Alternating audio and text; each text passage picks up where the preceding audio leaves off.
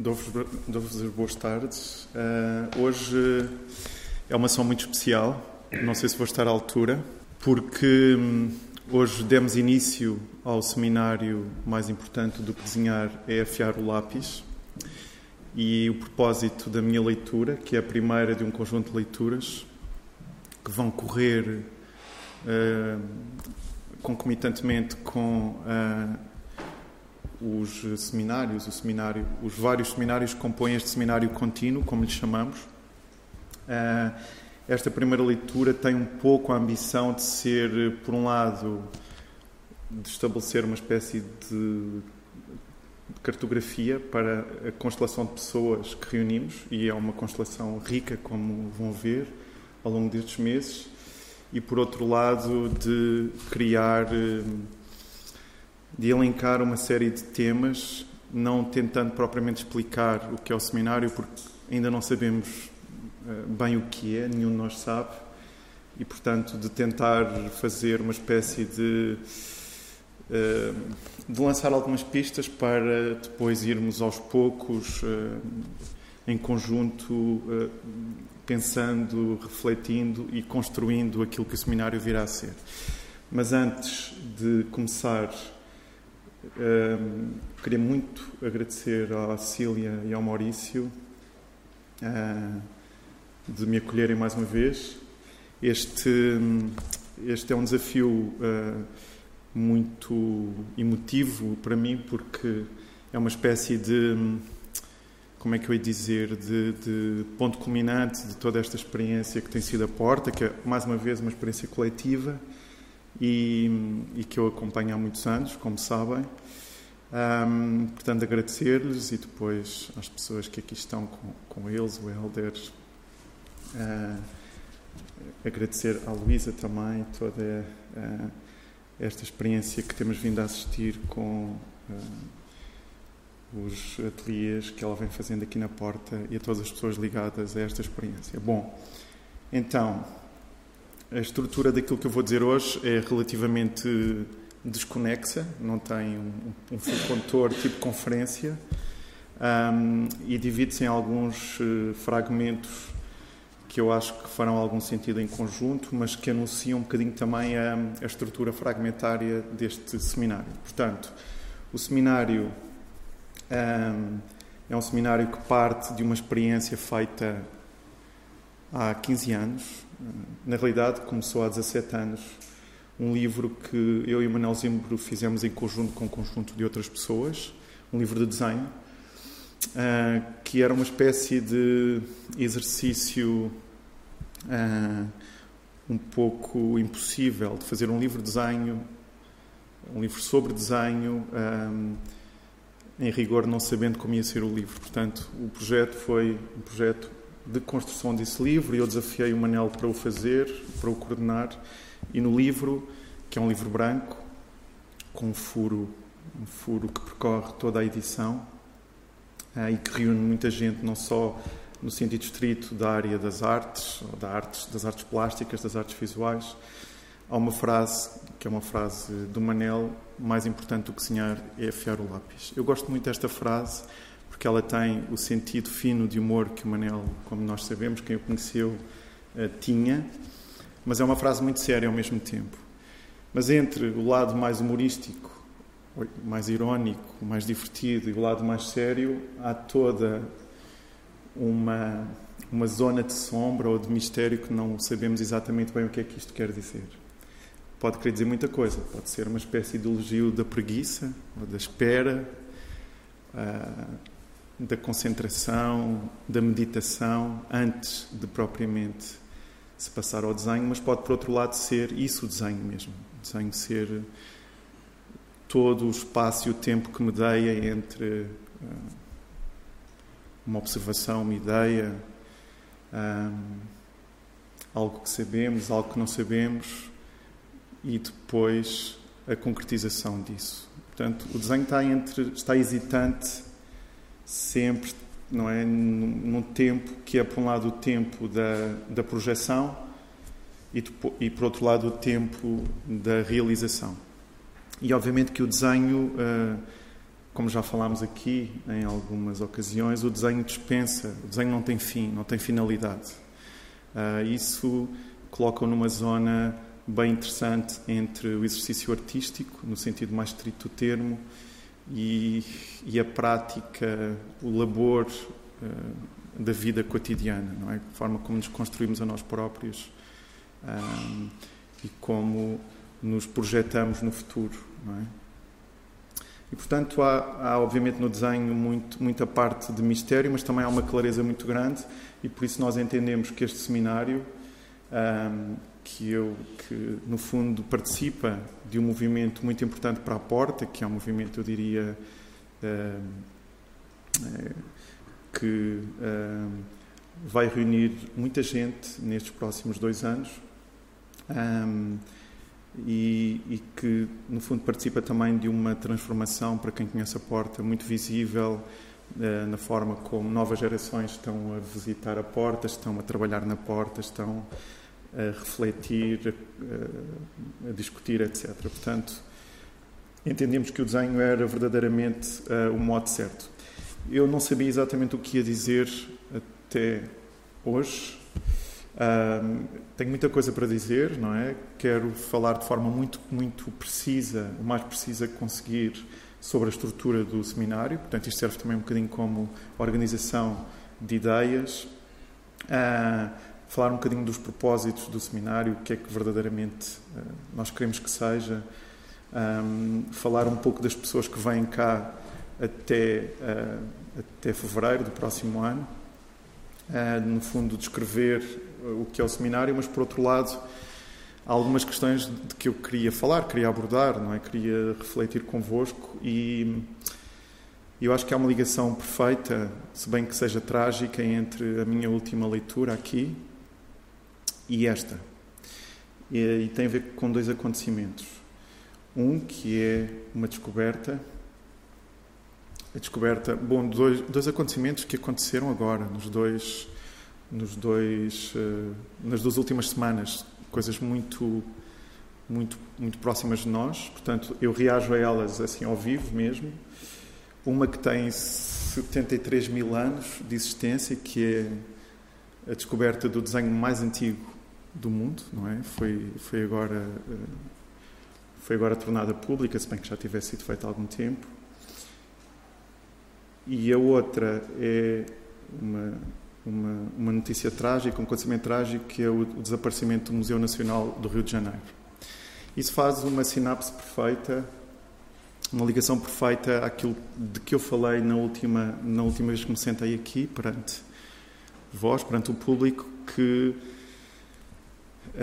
era, uh, no, fundo, era uma pequena história de um conjunto de acontecimentos trágicos, de um conjunto de destruições. Uh, mas que era uma história que tinha uma, uma, uma espécie de desenlace final que tinha que ver com uma reflexão sobre o que é memória, sobre o que é arquivar, sobre o que é guardar e de que forma é que nós podemos preservar a memória num tempo de num tempo que é fatalmente de destruição e de desaparecimento. E falámos sobre a memória oral, sobre a ideia do monumento, como é que os monumentos se fixam, o que é que eles uh, representam, o que é que podem significar e de que forma é que o monumento, o monumento pode estar ligado ao acontecimento. É? Como é que estas duas coisas podem realizar, como José Gil diz no último livro dele, uma torção, o acontecimento e o monumento, como é que se encontram e como é que nos. Eh, como é que, de uma certa forma, se manifestam. Ah, como é que o monumento não é só um símbolo uh, desligado das coisas que acontecem. E, e, eu queria falar sobre estas duas coisas. Queria falar sobre a descoberta do desenho mais antigo do mundo. Eu tinha pensado que a conferência era para crianças, portanto tinha adotado um tom, ia adotar um tom mais infantil. Mais infantil não, ia, ia de uma certa forma ter muito mais responsabilidade na forma como ia dizer as coisas e trouxe umas histórias para contar. Se calhar vou-vos contar a vós. Esta é, é uma imagem do arquiteto Jan van Eyck, um arquiteto holandês, um orfanato que ele construiu. Uh, e é uma imagem que bom, gosto muito, porque é particularmente uh, é particularmente poética é? nesta questão da, da linha circular do círculo, é? uma espécie de tempo contínuo que não tem princípio nem fim. E este orfanato participa de uma espécie de renovação uh, que nos anos 50 houve das estruturas eh, arquitetónicas, é? um olhar mais antropológico, mais etnográfico sobre as estruturas e também as estruturas arquitetónicas de, de, de, de vá lá mais concentracionárias, não é, com coletivas no sentido de uh, albergar um conjunto muito específico de pessoas, neste caso de crianças, crianças órfãs, é? depois da Segunda Guerra Mundial. A Segunda Guerra Mundial é um acontecimento que, obviamente, traz uma reflexão, engendra uma reflexão sobre nós próprios, sobre depois da destruição, o que é que queremos ser, o que é que pensamos ser. E eu hoje juntei um conjunto de coisas a pensar um bocadinho nisso, neste tempo que é um tempo de facto eh, estranho, não é? Há assim, uma espécie de atmosfera estranha no ar, já há algum tempo na realidade, e que não sabemos muito bem o que é que nos vai acontecer. A reflexão era uh, de que forma não estar nessa expectativa, mas construir uh, a partir deste vazio, que é um vazio mais ou menos angustiante, digamos. E então esta imagem é uma imagem que me parece que pode abrir e fechar a leitura de hoje. Bem, a imagem eh, que nós elegemos como imagem simbólica, a imagem recorrente deste, deste workshop, deste seminário, é esta imagem de, uma, de um desenho de Manuel Zimbro, que é um desenho de um torrão de terra que faz parte de uma série de desenhos de torrões de terra que Manuel Zimbro publica numa edição que fez com a porta e, e que aqui expôs, não, é? não estou enganado, expô-la aqui. Não, foi esse trabalho. Foi não, a história secreta da aviação, mas que faz parte desse. que faz parte dessa, dessa, dessa conversa não é? entre a terra e o ar. Um, e é, bom, é a imagem que vai circular, que vai percorrer todos estes meses, um, e é uma imagem que é interessante para uh, memorizarmos uh, depois de a deixarmos de ver sobre algumas coisas que eu queria dizer. Então, falarmos antes, antes de irmos ao desenho mais antigo do mundo, queria falar um bocadinho deste seminário.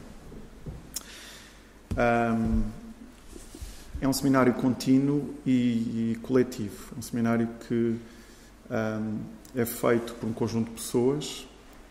Uh, é um bocadinho uma espécie de um, de um cadáver esquisito, é um cadáver exqui que uh, é retomado um, sem a pessoa que vem a seguir saber exatamente o que se passou anteriormente. Portanto, é como se o, o conjunto de exercícios que o seminário propõe fossem, um, digamos, uh, se uh, entre, entrecruzassem e, e, pegassem onde o outro acaba sem estarmos a ver exatamente o que é que foi o outro, não é? O meu papel vai ser um pouco de fazer esta transmissão. Hoje eu falo a seguir à intensa experiência que a Sara Bichão e a Manon Arroy, que aqui estão, uh, propuseram ao grupo pessoas, seria muito interessante que as pessoas viessem a um seminário a seguir ao outro, porque penso que a experiência será muito forte.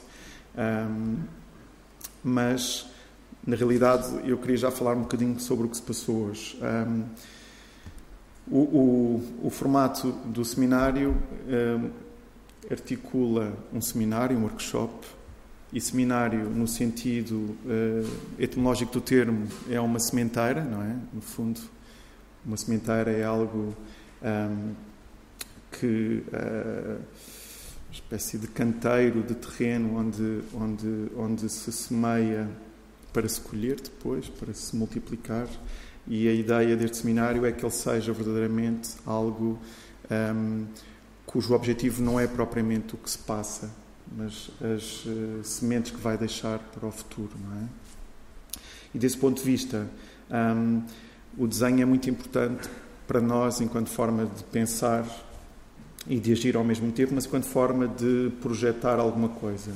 E sendo um, esta ideia de semear e para transplantar depois, né? portanto, para multiplicar, uh, achamos que o desenho é a ferramenta perfeita, não só porque o desenho serve para pensar, serve para projetar, como serve ao mesmo tempo, ou tem uh, intrínseca esta ideia de ser uma espécie de meio ecológico, não é? Uma espécie de meio que faz a poupança um, de recursos. É?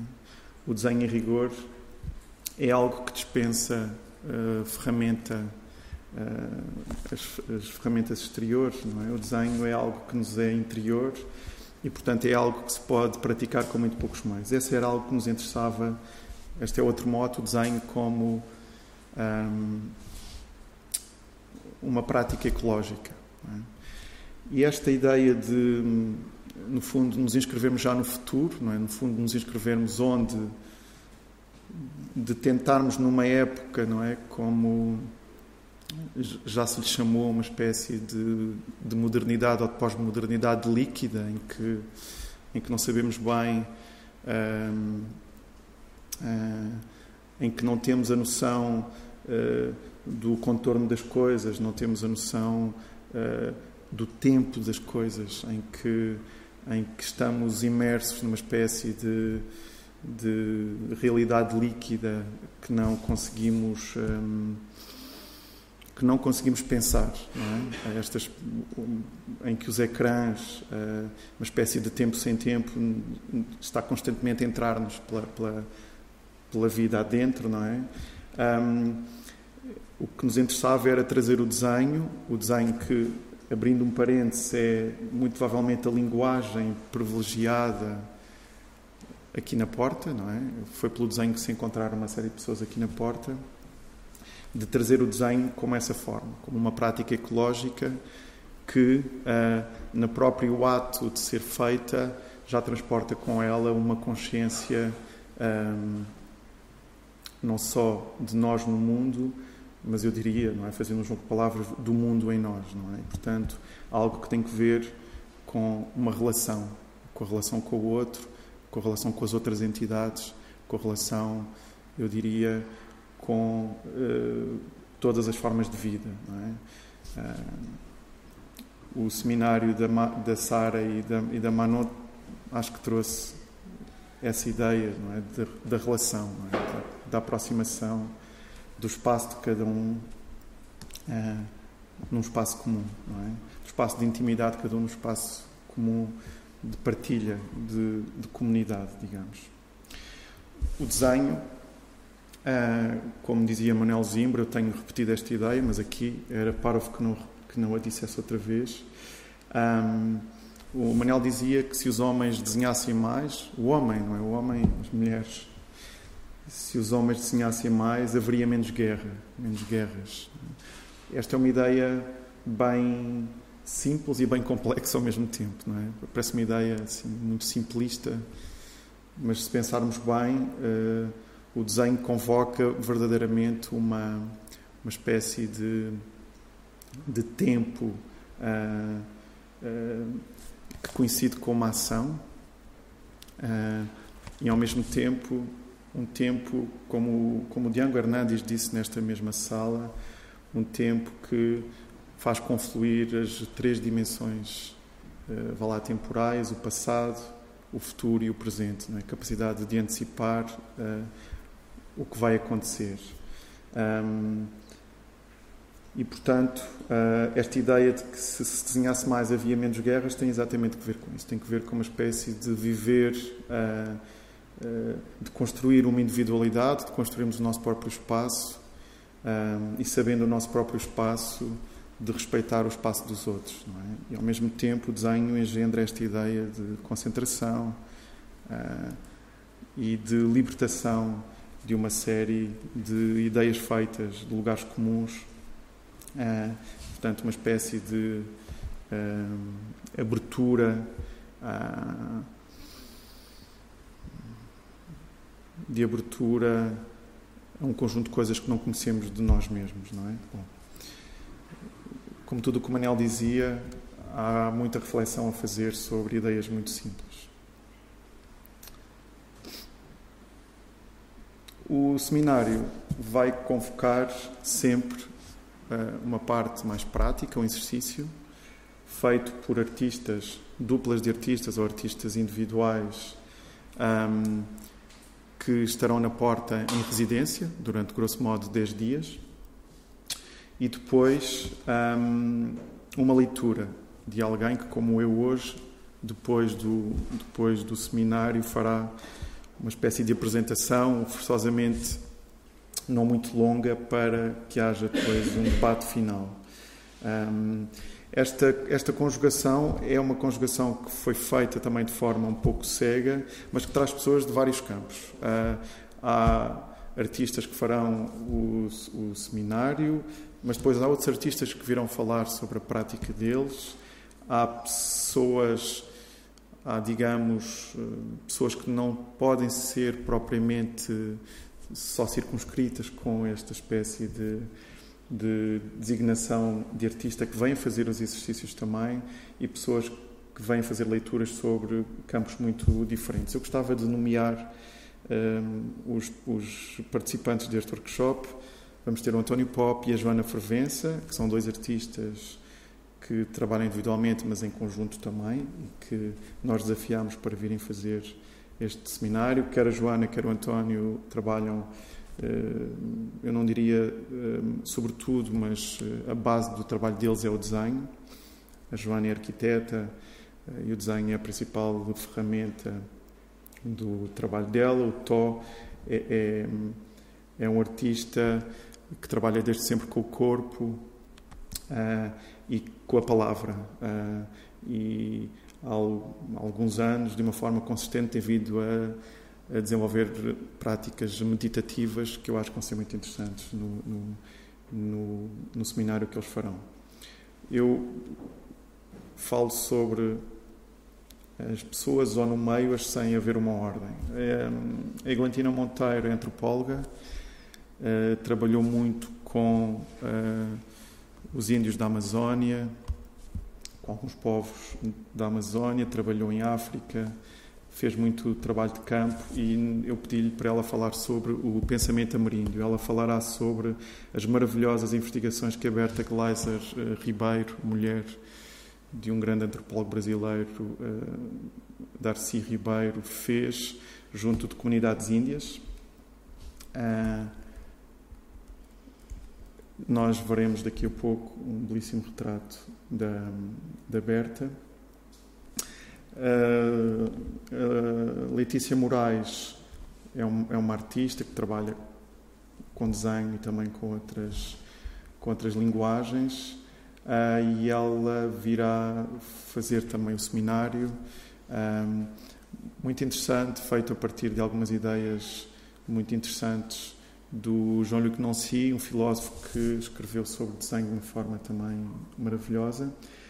A Liliana Coutinho um, tem trabalhado, hoje em dia trabalha na Culturgest, uh, no Teatro Maria Matos desenvolveu um ciclo de conferências extraordinariamente fecundo sobre uh, o pensamento ameríndio, sobre o pensamento ecológico e pedimos também que ela viesse falar sobre essa experiência. A Margarida Mendes é uma curadora e tem-se preocupado, sobretudo, com questões ecológicas. Vem falar do, daquilo que nesta altura está a fazer em termos de tese de doutoramento e das exposições delas sobre os oceanos, sobre aquilo que é submerso, sobre o fundo, fundo dos mares, também numa perspectiva ecológica, mas também cósmica. A Marta Vingoróvios é o próximo uh, seminário. A Marta uh, criou uma escola nómada e o trabalho dela está, in, está indissociavelmente ligado à partilha e ao exercício um, e ao exercício coletivo, não é? Aos exercícios coletivos. Portanto, uh, tenho muitas expectativas para o que a Marta, a seguir, a Manon e a Sara fará. O Nicolau da Costa chama-se ele próprio, diz dele próprio ser um apicontemplador, não um apicultor, um apicontemplador, alguém que trabalha com abelhas no sentido de recolonizar de recolonizar o sítio onde vive, a Costa Vicentina, é um daqueles guardiões do lugar que um, não só o pensa, como a prática dele está muito ligada à, à, digamos, à preservação e à reativação não só do espírito do lugar, como da vitalidade do ecossistema de um determinado lugar. Ele vem falar sobre o trabalho, vem fazer uma residência, vem falar e vai fazer um seminário em que certamente essas ideias estarão, estarão patentes. Os Secrei, uma dupla de arquitetos do Porto, o Francisco e o Pedro Gervel, uh, Francisco Dom Silva e o Pedro Gervel, vêm fazer uma leitura sobre o trabalho que fazem, uma arquitetura sustentável, uma arquitetura da terra. São seguramente dois dos arquitetos que estão a fazer um trabalho mais consciente das, eh, destas questões que hoje em dia nos parecem muito urgentes. Eles há muito tempo que trabalham com a terra, com uma arquitetura que é percível, que é sustentável, que emerge e que desaparecerá uh, naturalmente com, a, com, a, com o tempo. É?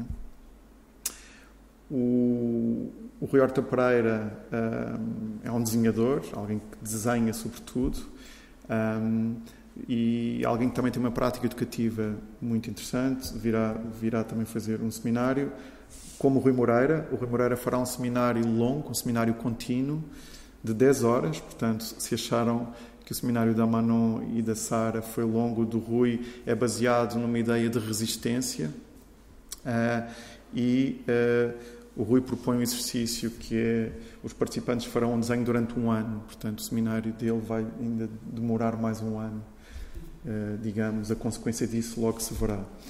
Um, a Sara Bichão e a Manon já foram apresentadas, um, apresento-as em retrospectiva.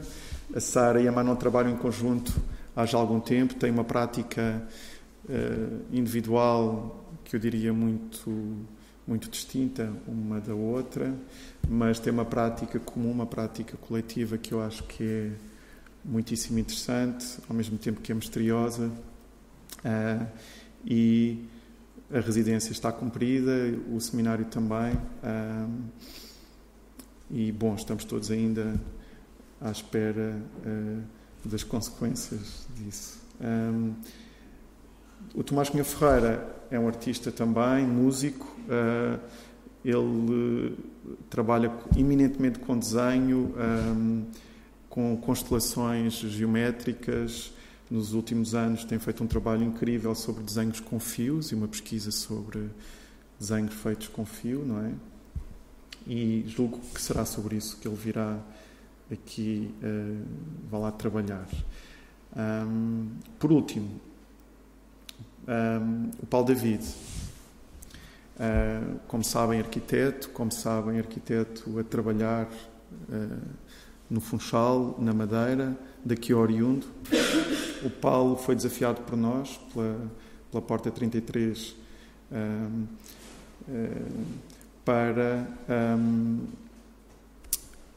que, para que aqui neste espaço e em paralelo com o seminário mais importante desenhar é Fiar o Lápis, aconteça uma exposição, que também será uma exposição contínua, que percorre todo o seminário, sobre a prática uh, do Paulo David, uh, portanto, a prática mais ampla uh, sobre a linguagem do Paulo David, mas ao mesmo tempo sobre um, o projeto que o Paulo desenvolveu uh, nestes últimos, neste, neste último ano, o projeto uh, a que se chamou, não é, conhecido como o Gabinete da Cidade do Funchal, que se seguiu, que lhe foi encomendado pelo município do Funchal depois da catástrofe, é, dos incêndios, do grande incêndio que por pouco não consumiu toda um, toda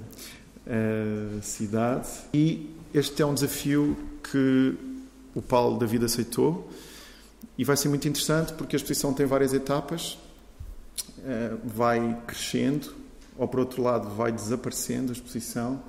Um, tem vários modos de, de, se materializar ou de se desmaterializar e no fundo estaremos a falar sobre um arquiteto que concentra tudo isto. É? O gesto do Paulo, o desenho do Paulo concentra tudo isto, toda esta ideia de uh, um, uma arquitetura que é pensada enquanto desenho para o lugar, ou para tocar apenas no lugar, não é? para compreender, mensurar, ser uma espécie de sismógrafo do lugar onde, onde se dá, onde existe, onde, onde é construída.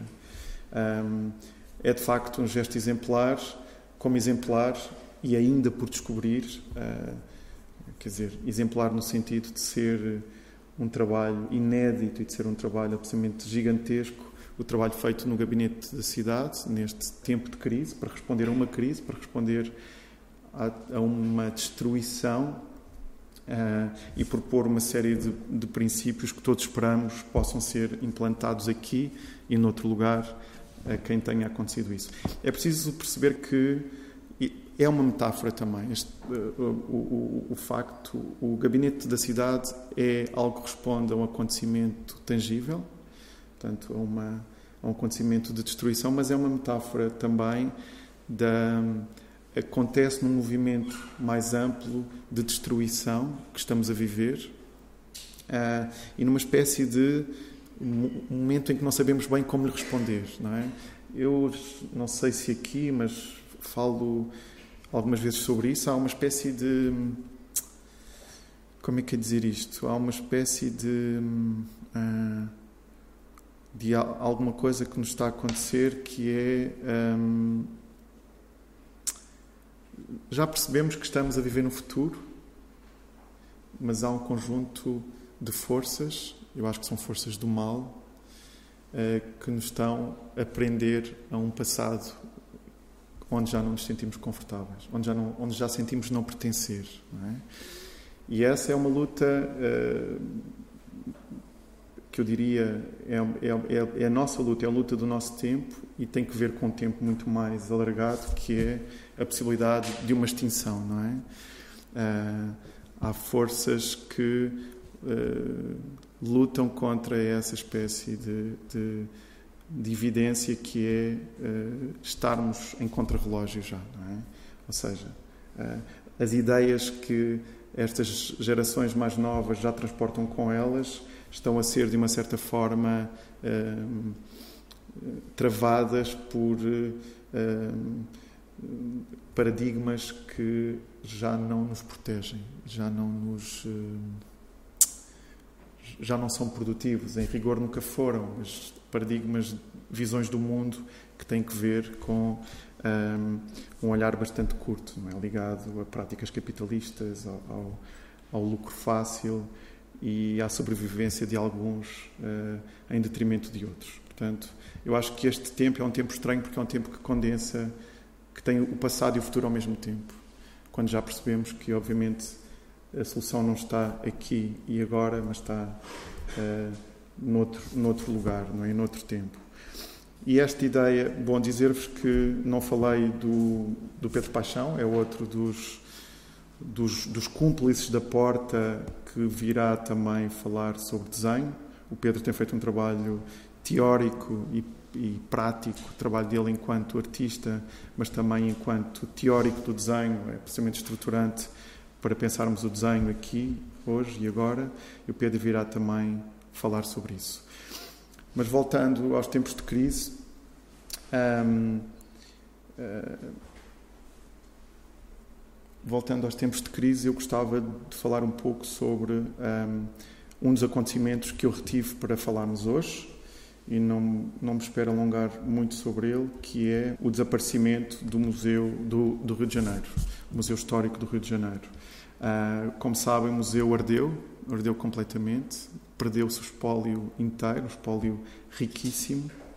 Uh, eu vou citar duas ou três passagens de uma entrevista do antropólogo brasileiro Eduardo Viveiros de Castro, que é o, nome maior uh, do, do da antropologia ameríndia, a antropologia que estuda os índios da América, sobretudo da América do Sul, quando agora entrevistado uh, pelo Jornal Público, ele uh, teceu uma série de considerações sobre esta perda que é absolutamente irreparável.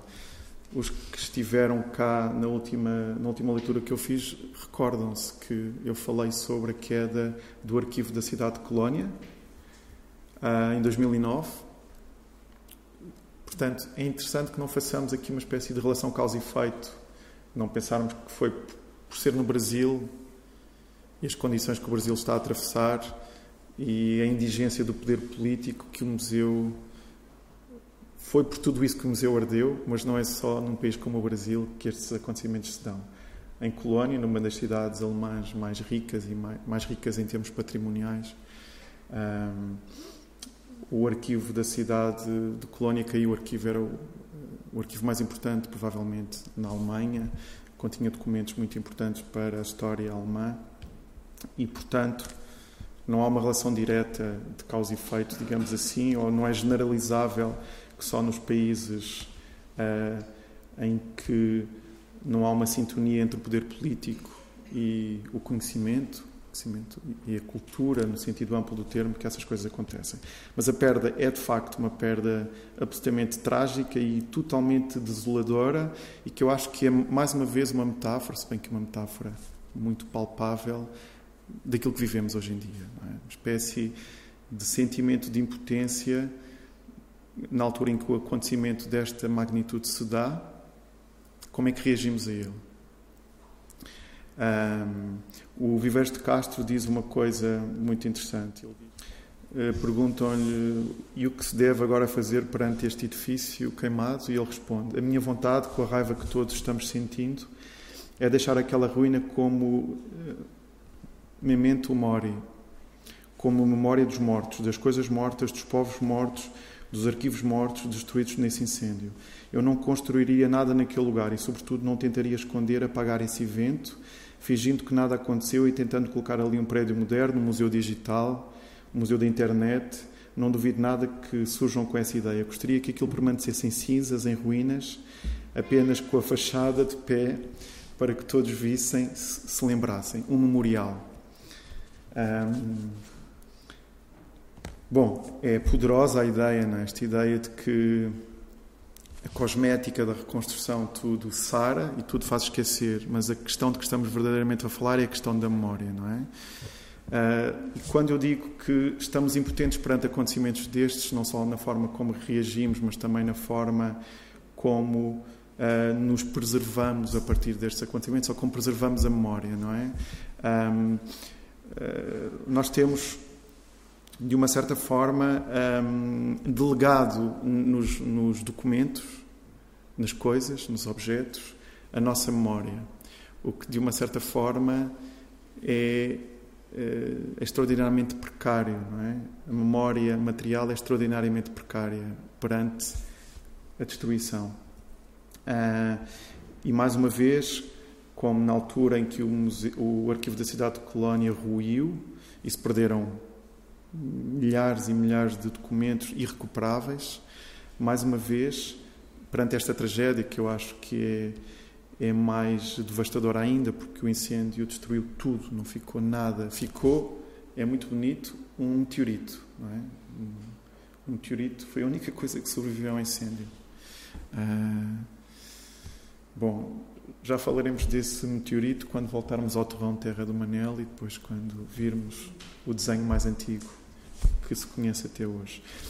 Um, mas o Viveres de Castro, um, de facto, é alguém que pode falar desta questão da memória. O Viveres de Castro tem trabalhado com comunidades indígenas que, de uma certa forma, um, viram destruídas vários, muito do seu património material que estava representado neste museu.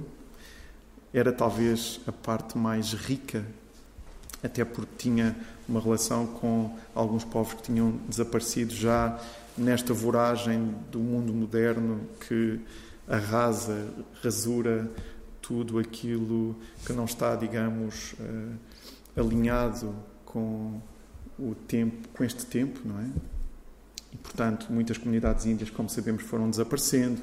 A Amazónia vai a pouco e pouco sendo devastada e esta luta uh, desigual entre um, colonos e entre grandes grupos financeiros, não somente brasileiros, chineses, etc., que uh, vão avançando pela Amazónia e vão, digamos, restringindo cada vez mais os territórios em que os índios em que estas comunidades índias tentam, de uma certa forma, continuar um modo de vida que, sabemos todos hoje, é muito mais ecológico e muito mais respeitador do,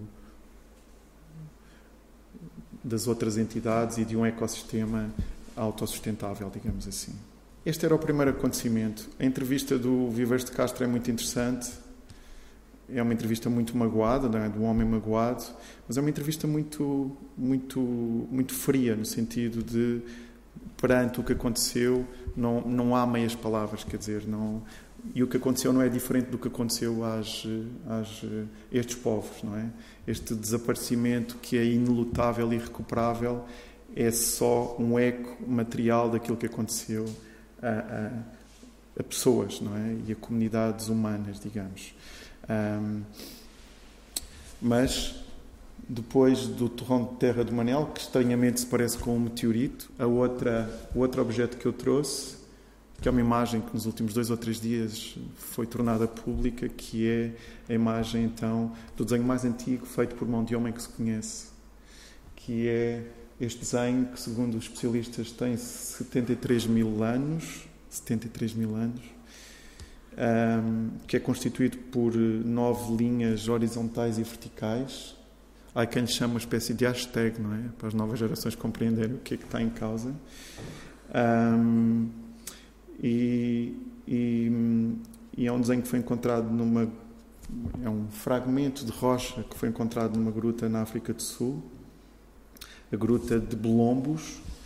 Um, bom, e que é extraordinária, não é? Um, para nós é extraordinário porque ecoa o terrão terra do Manel, ecoa também este meteorito que não estamos a ver e cria esta espécie de vertigem, mas de reconhecimento também de algo que nos é absolutamente familiar, é? que é o, o, desenho. O desenho, como também já disse aqui, é, é, digamos, algo que está intrinsecamente ligado à origem da humanidade, não é? A origem da arte está ligada à origem da humanidade. Uh, e um, é, obviamente, a forma mais clara e mais misteriosa de de expressão humana, não é? Como é que o desenho surge, porque é que o desenho surge ah, e porque é que a consciência de si, a consciência de nós, engendra o ato de desenhar, não é? Esse manter-se-á sempre como um mistério. De todas as formas, os arqueólogos que descobriram este desenho, este, este desenho, sim, eu vou fazer, eu vou passar um pequeno vídeo no YouTube só para vermos como é que o desenho é, é o desenho surge um, dizem uma coisa interessante. Eles dizem eles consideram este desenho um, um, desenho abstrato. Abstrato no sentido em que não tem figuração, não é? Não figura nada, não figura um corpo de homem, um corpo de animal. Uh, e é, é, interessante, era, era, era interessante que retivéssemos esta ideia para depois voltarmos a ela. O desenho é um fragmento, é? portanto, aquilo que vemos é a continuidade do desenho.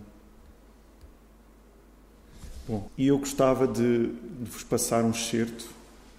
Esta é a parte interativa da nossa conversa, que é um excerto uh, com cerca de sete minutos. A voz que vamos ouvir é a voz do José Gil, o filósofo português, cujo último livro, chamado Causa e Ritmo, é um livro que vos aconselho vivamente. Eu acho que é o livro da, das nossas gerações, das gerações uh, que vivem hoje e que se questionam hoje sobre o lugar delas no mundo. Uh, e é um livro em que o Gil fala sobre a arte, uh, a magia, a feitiçaria, a ecologia, o yoga. Fala sobre os poderes do corpo. Uh, e fala sobre o conhecimento do corpo que a humanidade foi adquirindo e que ele próprio foi adquirindo nos últimos anos e há um trabalho absolutamente gigantesco e, e urgente de ouvir, de ouvir não, de ler, vamos ouvi-lo. Esta é uma conferência que ele fez no Centro José de Guimarães, onde eu trabalho, justamente sobre objeto de arte e objeto mágico. Já é uma parte final da, da conversa em que ele está a delucidar esta questão. O que é que diferencia um objeto de arte e um objeto mágico? E, portanto, é mesmo nessa parte que vamos apanhar. Uh, eis, eis o que me parece sempre, portanto, difícil para manter uma, uma distinção entre o objeto mágico e o objeto uh, de arte. É que o objeto de arte aparece quando há. a uma espécie de reflexão do objeto sobre si próprio. Aí não há mais finalidade do objeto, senão uma certa, um certo nexo das suas formas e forças. O nexo não é só das formas, é das formas, das formas em balanço com as forças. Mas não há nenhum, nenhum fim para, para atribuir de humanidade. Agora, que se pode do exterior atribuir finalidades a humanidade, é evidente. É? Uh, finalidades que são da ordem das finalidades terapêuticas mágicas. Como nós sabemos, há os objetos da Idade Média, no século XVI, havia muitos, muitos quadros, retábulos, envenenados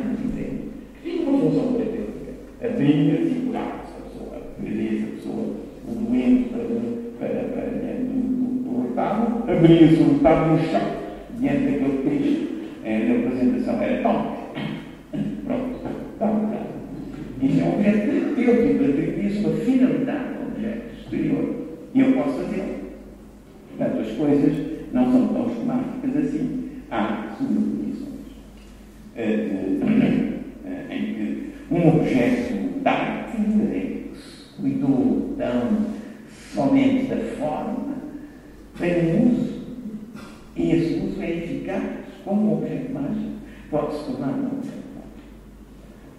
嗯。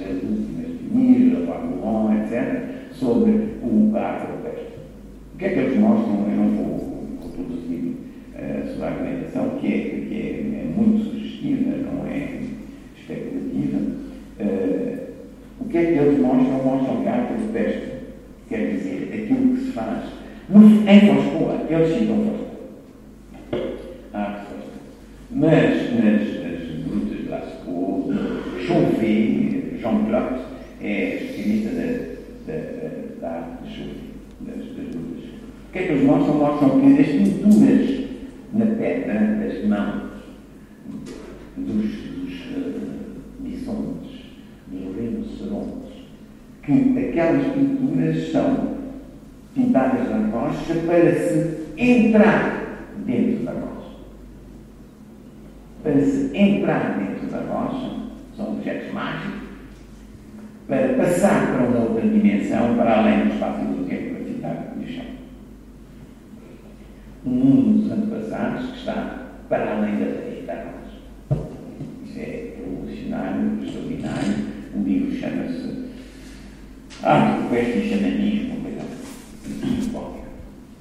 Nós teríamos então uma segunda fase, que seria uh, o objeto de arte, que é um objeto uh, mágico e o objeto mágico é o objeto de arte, que se confundir um com o outro, nas suas funções precisamente terapêuticas ou de aceder aos, aos, aos antepassados, etc. E depois, finalmente, um objeto de arte em que, então, toda a função seria uh, uh, um voo, seria objeto de uma evolução, de uma reflexão sobre si própria, de tal maneira que uh, o objeto de arte uh, nasceria quando uh, se poderia fazer no seu processo criativo uma, essa, essa tal reflexão que desfinaliza completamente o, o, a atividade criativa. Ok. Eh, no fundo, hum, começamos a chegar ao fim como começamos. Esta ideia de que o desenho não tem finalidade, não tem fim, não, tem, não é instrumental no sentido de servir para concluir alguma coisa, não é? Uma espécie de processo sem, sem princípio nem fim, em que cada indivíduo se inscreve para encontrar a sua própria individualidade. Um, a vida das plantas de que vamos falar um pouco a seguir. Vou citar dois ou três excertos. A vida das abelhas, uma prática da atenção, uma espécie de abandono ah, à contemplação, à, observação das outras formas de vida ou de todas as formas de vida. Ao homem poderia caber cada vez mais observar as outras formas de vida para se perceber a si próprio para encontrar um caminho, para fazer menos, para gastar menos e para viver mais, perdendo menos tempo. O desenho é essa forma de observar, fazendo, participando. É uma prática que documenta, que memoriza, que compreende, que incorpora, sobretudo, que uh, faz aprender com o corpo, não é? O José Gil fala sobre esta questão, fala sobre as formas e fala sobre as forças. Fala sobre a forma e sobre a energia, que são duas, obviamente, dois dados eh, muito importantes da nossa existência. O primeiro tem sido privilegiado relativamente ao segundo, não é? Na, na, na prática artística. Este seminário pretende trazer, sobretudo, o desenho uh, para um plano anterior ao plano artístico, ao plano da, da, da linguagem artística, não é? Um, e, e trazê-lo no sentido que o desenho um, existe, existe obviamente sem sem muito antes da própria linguagem e, e, seguramente muito antes da própria linguagem artística. Não é? O desenho existe desde o início dos tempos e desde uma consciência, uma procura daquilo que somos. Eu queria ler mais duas coisas. A primeira era dois, dois fragmentos de um maravilhoso livro, A Vida das Plantas, de que falaremos ao longo deste seminário. O livro vai ser publicado em breve em português pelo Pedro Paixão na Documenta, justamente, com a Fundação Carmoni Costas. É um livro de um filósofo italiano chamado Emanuele Coccia, um jovem filósofo, ehm, que tem olhado para uma série de áreas, sobretudo ligado a uma espécie de vida sensível, não é? O que é que, como é que nós aprendemos, como é que nós aprendemos o mundo, apreendemos o mundo, não a partir de uma de uma dimensão racional, intelectualizada, que é o canon da, nosso, da nossa aprendizagem, da nossa, da nossa constituição um, cartesiana, vá lá. Mas como é que podemos também aprender o mundo de uma forma sensível, a partir da experiência? E, e a, a, Vida das Plantas é um livro uh, absolutamente uh, iluminador e que tem que ver com a própria experiência do Coche, do Emanuele Coche, antes de fazer estudos de filosofia, fez, estudou numa escola agrícola e, portanto, foi desde muito pequeno uma linguagem, é? uma, uma, uma realidade que era observável e palpável para ele. E depois escreveu sobre ela, não é? Depois ele diz, eu retirei alguns certos, não vou lê-los todos, mas hum, ele diz que algumas coisas muito interessantes para nós, não é? Diz hum, a semente é uma força capaz de extrair formas incríveis da matéria, mas nesse ponto a razão não é apenas uma faculdade humana ou animal, é uma força cósmica. Uh, a semente está muito ligada à ideia de razão, uh, uh, pré-cartesianamente, digamos assim, com os gregos. É? Os gregos indiciavam a semente à razão. Lembro que estamos neste, nesta sementeira, começamos a sementeira esta semana, não é? E depois ele diz: a velha ideia de que estava falando, onde a semente é uma forma de racionalidade, era também a ideia do artista universal ou do artista cósmico. Essa força racional corresponde à força da matéria em si e não passa pelo pensamento ou pela mediação. A matéria, a própria matéria busca, inventa, produz as suas formas de vida e racionalidade em simultâneo. E a força que permite isso era frequentemente chamada de força artística. Em grego, há apenas uma palavra para a arte: técnica e razão. As plantas incorporam a ideia estética de uma vitalidade da forma, a capacidade da vida de produzir as suas próprias formas. Inversamente, isso ilustra que as formas não são nada além de seres vivos e que a arte nada mais é do que a esfera na qual as formas ganham vida. As plantas contradizem a ideia do individualismo. Do ponto de vista genético, Grandes árvores, por exemplo, são muitas vezes seres com partes geneticamente distintas, as partes antigas e as partes recentes. É um paradoxo interessante. Essas árvores são seres em que diferentes identidades genéticas podem coexistir. E para terminar, só eh, aqui a leitura do, do Kochia, antes de fazer uma leitura bem mais complexa, tinha preparado para o nosso público infantil, que desertou. Um, ele diz: as plantas são os únicos seres vivos que vivem simultaneamente em dois ambientes contrários, no subsolo e no ar. A vida na Terra é possível graças exclusivamente a essa fonte de energia na Terra, que é também a principal fonte de energia na Terra. Nós sempre esquecemos que a base da nossa existência é extraterrestre, vem do Sol. O fundamento de toda a vida na Terra é essa estrela extraterrestre. As plantas são os seres que terrestrializam o Sol, eles transmitem a luz do Sol na Terra elas tornam essa força extraterrestre terrestre e assim estabelecem uma ligação entre o espaço extraterrestre e a Terra. Isso é algo que conseguimos fazer com painéis solares, mas as plantas fazem isso com os seus próprios corpos e com a sua própria estética, as suas próprias formas.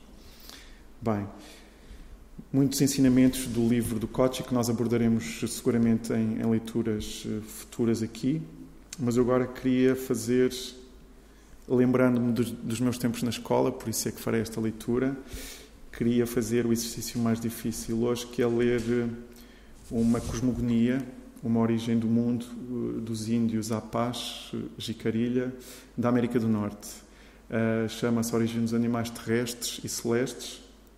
Uh, e como em todas as civilizações primitivas, arcaicas, uh, não há uma separação entre a criação e a destruição, elas estão intimamente ligadas e não há uma separação entre as trevas e a luz. Existem, elas coexistem, como na vida das plantas, não é? Nós vivemos esses tempos hoje, não sabemos bem onde é que vamos cair e estamos a viver essa torção uh, de uma forma particularmente uh, sofrida e particularmente violenta. Talvez o desenho nos possa guiar no sentido de uh, ser esta prática eminentemente individual que nos recentra sobre nós próprios e que nos faz uh, uh, e que nos ajuda a criar uma uma atenção sobre as coisas, sobre as outras formas de vida, sobre o mundo ao nosso redor, não é? Uma espécie de, de comunhão que se pode estabelecer entre o interior e o exterior, entre a vida e a morte, entre o passado e o futuro, entre o céu e a terra. Bom, Vamos a isso. Eu lembro-me quando andava na escola, detestava ler, portanto, perante as crianças que pensava que estivessem aqui, impus-me esta leitura de um texto belíssimo que vou torturar um bocado, mas é, vai ser o final da nossa, da nossa leitura. A origem dos animais terrestres e celestes. No início, nada havia onde agora está o mundo. Não havia terra, não havia nada senão escuridão, água e ciclones. Não havia seres humanos. Apenas existiam os Atchim. Este era um lugar solitário e inóspito. Não havia peixes nem quaisquer outros seres vivos, mas todos os Atchim viviam aqui desde o início. Tinham todas as matérias necessárias para criar todas as coisas. Primeiro fizeram o mundo, a terra, o submundo e depois fizeram o céu. Fizeram o mundo com a forma de uma mulher viva e chamaram-lhe mãe. Fizeram o céu com a forma de um homem e chamaram-lhe pai. Ele olha para baixo e ela olha para cima. Ele é o nosso pai e ela é a nossa mãe. O Atchim negro, que era o mais poderoso dos Atchim, fez os animais da terra e os pássaros. Estes disseram-lhe que desejavam ter um companheiro. Queriam que ele criasse o homem. Disseram-lhe: Tu não vais estar sempre conosco. O Criador do mundo respondeu: Isso é verdade. Um dia, talvez, irei para um lugar onde ninguém me poderá ver. E pediu-lhes que juntassem todos os objetos que encontrassem.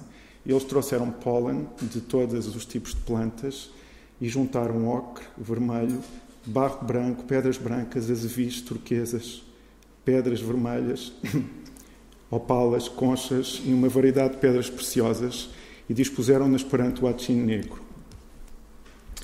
Eu fico emocionado sempre que leio este texto. Uh, ele disse-lhes que se afastassem um pouco. Virou-se para o leste, virou-se para depois o leste, para o oeste, para o sul, depois para o oeste, e finalmente para, para o sul o norte. e finalmente para o norte. Com o pólen, traçou no chão a silhueta de uma figura semelhante à do seu próprio corpo.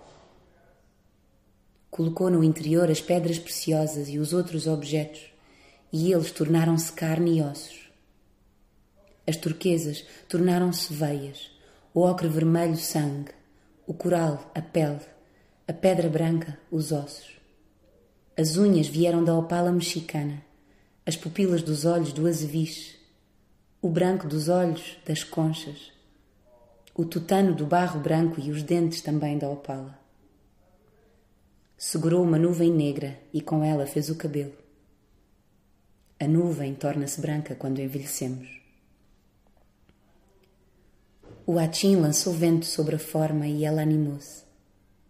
Os círculos concêntricos nas pontas dos nossos dedos indicam o caminho que o vento tomou no momento da criação. E quando morremos, o vento deixa o corpo pelas solas dos pés, onde os círculos representam o caminho do vento ao sair do corpo. O homem estava deitado, de barriga para baixo, com os braços esticados. E os pássaros tentaram vê-lo, mas o Achim proibiu-os porque o homem estava a nascer para a vida. O homem começou a levantar-se, esticando os braços. Não olhem, disse o Atim aos pássaros, que estavam agora muito excitados. E é porque os pássaros e os outros animais estavam tão curiosos que hoje em dia as pessoas têm curiosidade e tu estás interessado em saber como o homem foi criado.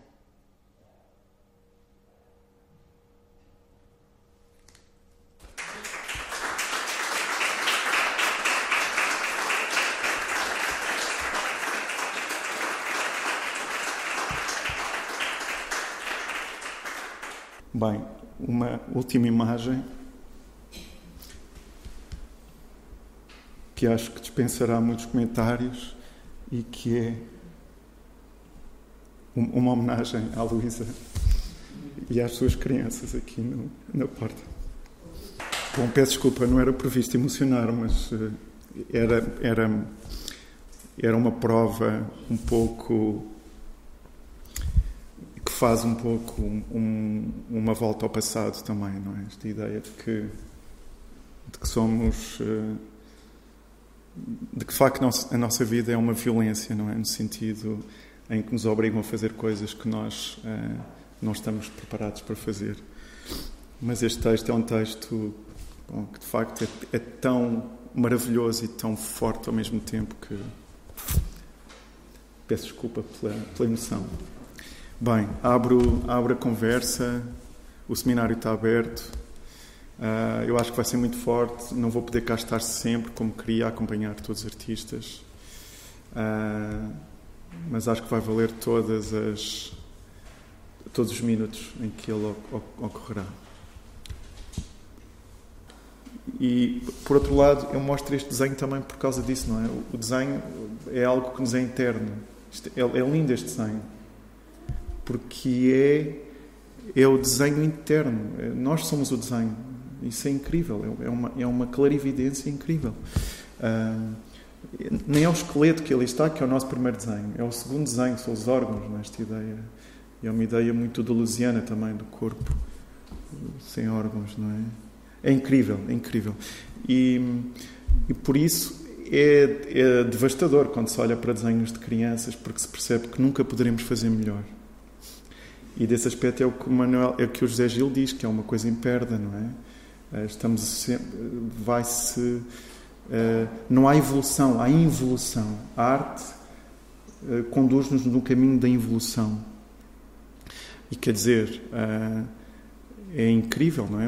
Vermos um desenho que tem 73 mil anos, uma espécie de, de, de loucura, não é? uma espécie de vertigem que tem que ver com esta ideia de que não estamos a inventar nada uh, e que estamos sempre à procura da mesma coisa, não é? E o Manel, no fundo, dizia isso, dizia essa coisa de que o desenho é algo que já está e que, e que está em nós, etc. E que, portanto, de facto, dispensa o lápis, não é? sendo que, por outro lado, é um elogio à preguiça, não é?